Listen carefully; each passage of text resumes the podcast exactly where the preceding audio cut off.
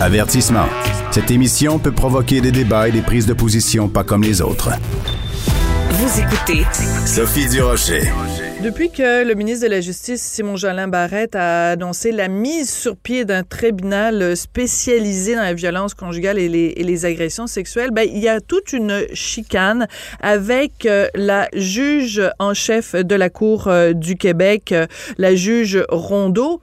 Et je vous avoue que pour monsieur et madame tout le monde, c'est compliqué à comprendre. Euh, J'en parlais avec des collègues ici quand je disais qu'on allait faire une entrevue à ce sujet-là.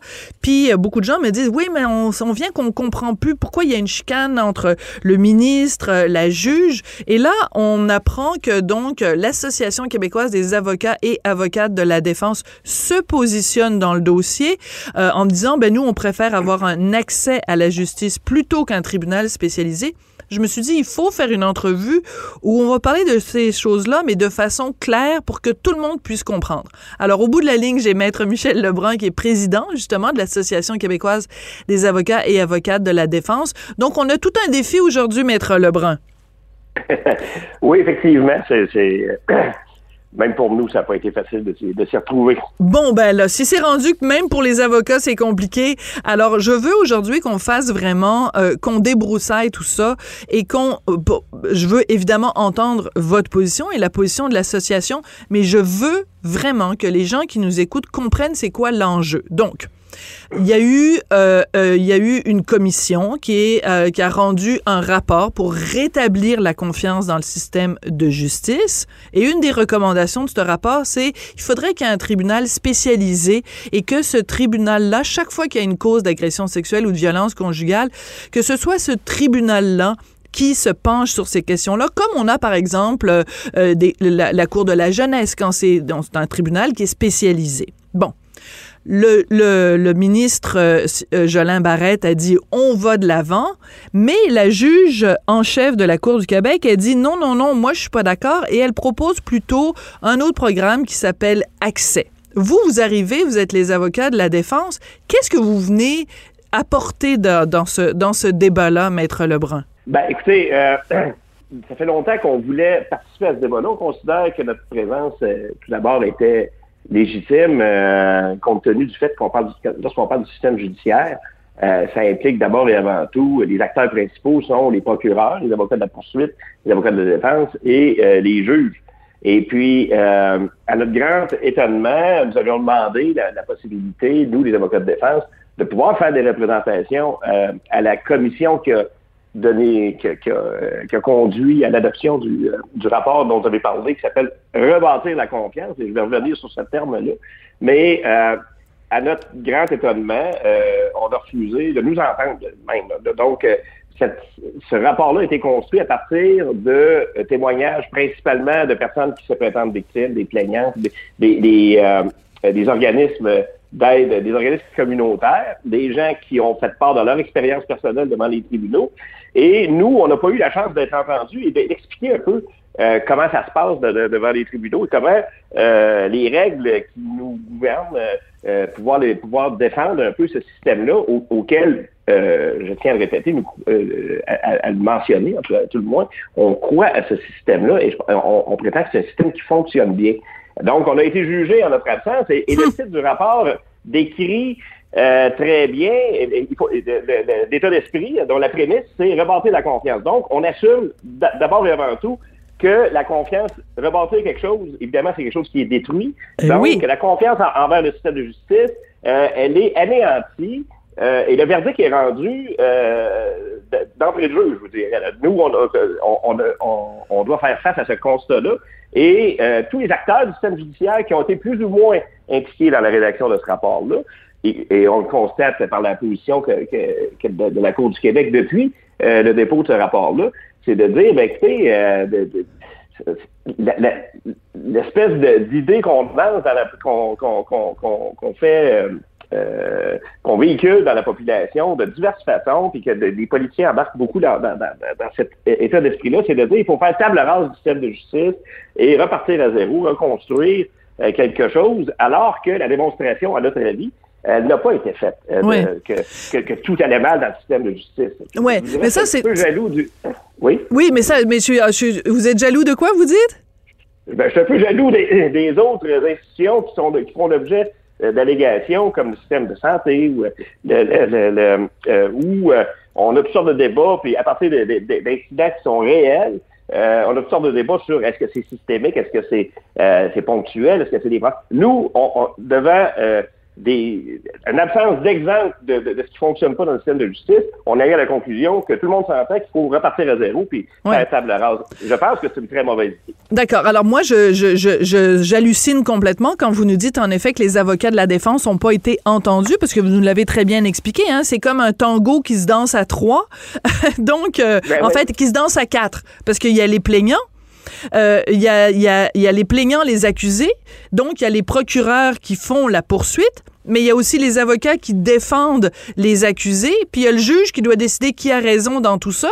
Mais donc, quand on se penche sur le système de justice euh, dans les causes d'agression sexuelle et qu'on n'ait pas consulté les avocats de la défense, j'avoue que je, dois vous donner raison, Maître Lebrun, ça n'a aucun sens. Et la deuxième raison pour laquelle je vous donne raison, c'est que moi, personnellement, comme femme et comme journaliste et comme citoyenne, depuis le début, j'ai un problème avec le titre rebâtir la confiance parce que c'est comme c'est tellement biaisé comme journaliste on se permettrait pas de faire quelque chose comme ça on est en train de dire euh, de prendre pour acquis que le, la population québécoise n'a plus confiance dans son système de justice. Ben attendez deux secondes là. Bon, alors ça, une fois, une fois ça étant euh, établi, euh, Qu'est-ce que vous, vous, vous reprochez à cette idée-là d'un tribunal spécialisé? En quoi ça va compliquer votre travail à vous? Euh, il faut bien comprendre l'idée du tribunal spécialisé et la loi 92. Euh, ça, là aussi, euh, je constate qu'il y a une certaine distorsion dans les perceptions, de, les attentes, je vous dirais, que ça a suscité dans la population. Parce que là, si on prend connaissance du projet de loi 92, c'est un projet de loi qui fait 14 articles, qui dit peu de choses en fait, qui parle de formation, mais qui donne surtout des pouvoirs aux ministres. On, on donne aux ministres le pouvoir de décider du fonctionnement d'un tribunal et euh, de on semble vouloir imposer une formation, donc on laisse entendre que les gens, les, la magistrature n'est pas adéquatement formée, ce qui est absolument pas le cas.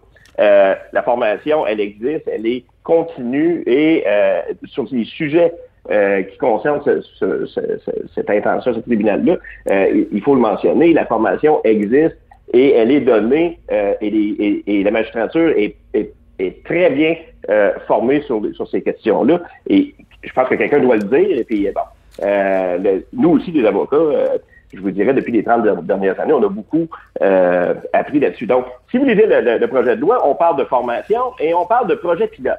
Il y aura des projets pilotes, des expériences qui seront tentées à l'initiative du ministre euh, dans certains districts et qui, le ministre devra décider, il se donne le pouvoir par règlement éventuellement, de décider ce qui va arriver ou de, quoi ces tribunaux-là seraient saisis. D'accord. Il faut comprendre qu'en en matière de droit criminel, euh, le tribunal qui euh, a juridiction, c'est à vertu du Code criminel, qui est une loi fédérale. Et la, le Code criminel désigne au Québec la Cour du Québec comme étant le tribunal qui juge de toutes les infractions criminelles. Donc, le, le, la création de ce tribunal-là euh, ne peut pas aller à l'encontre de cette loi qui est fédérale.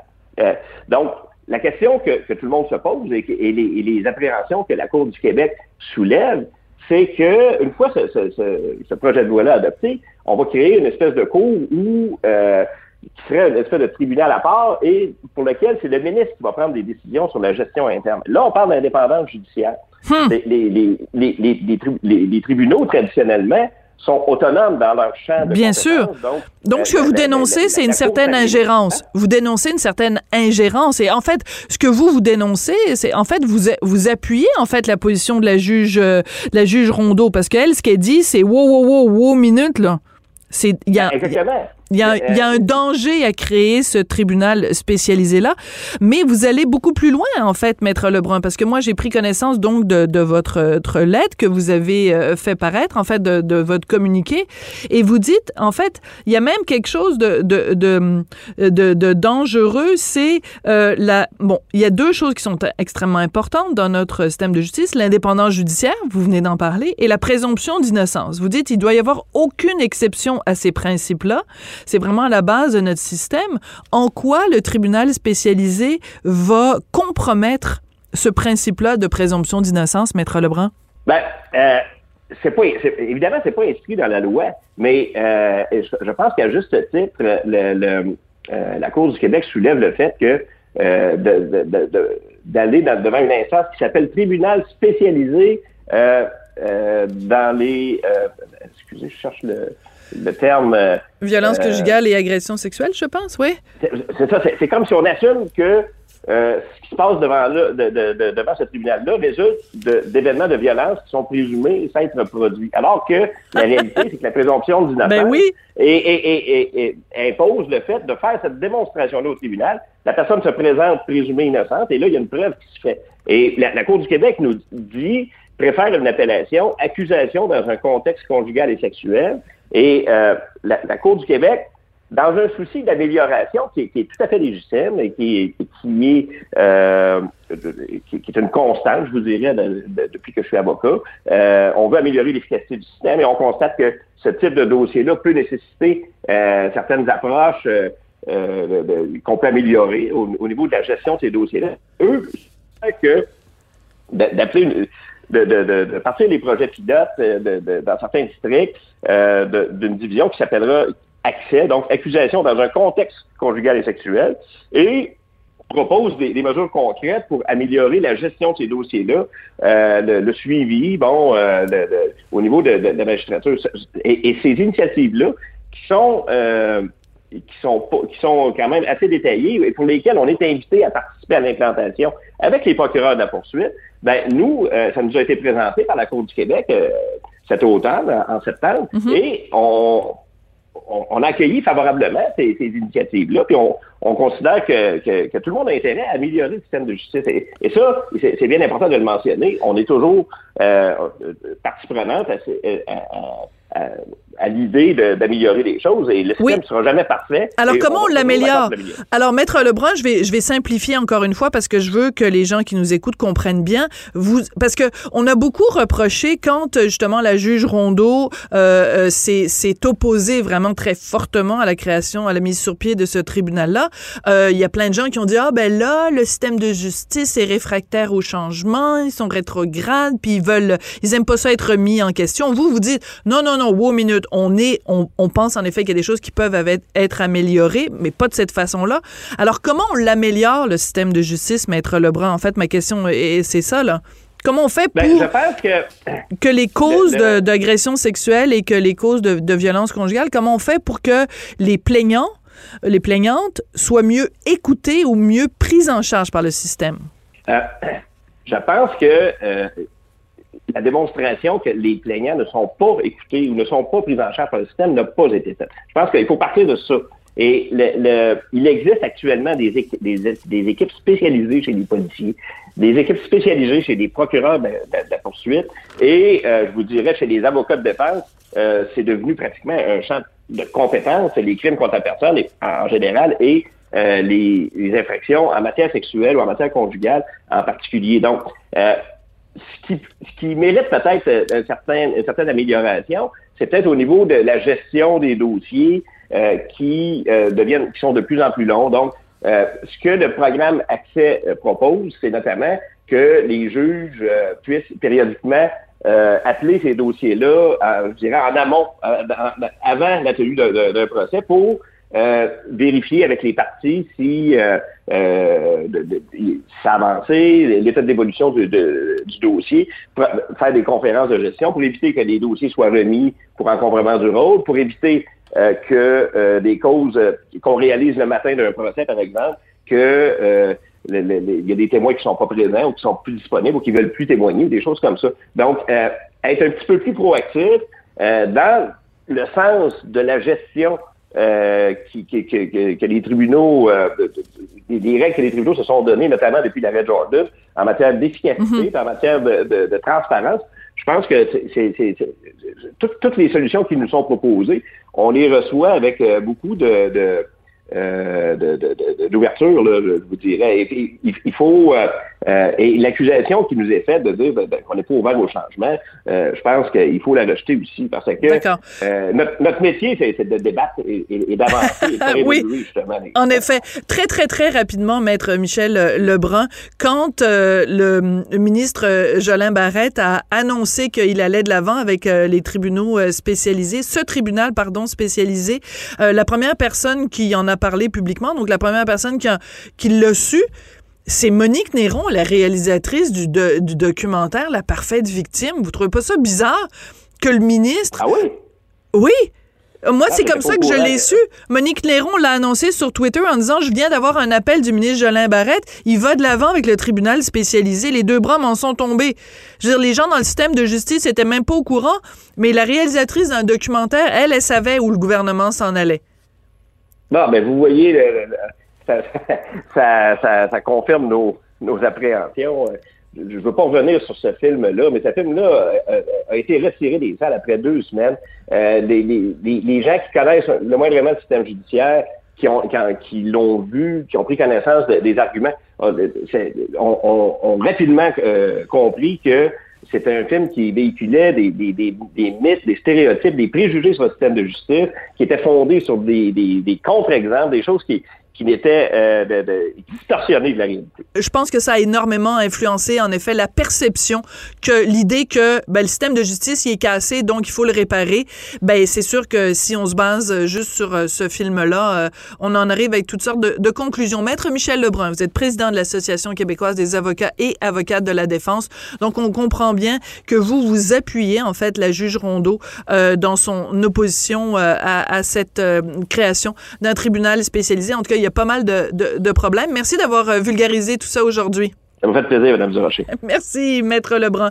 Et c'est comme ça que l'émission se termine aujourd'hui. Merci à Jean-François Paquet qui a été avec moi toute la semaine à la mise en onde, à la réalisation.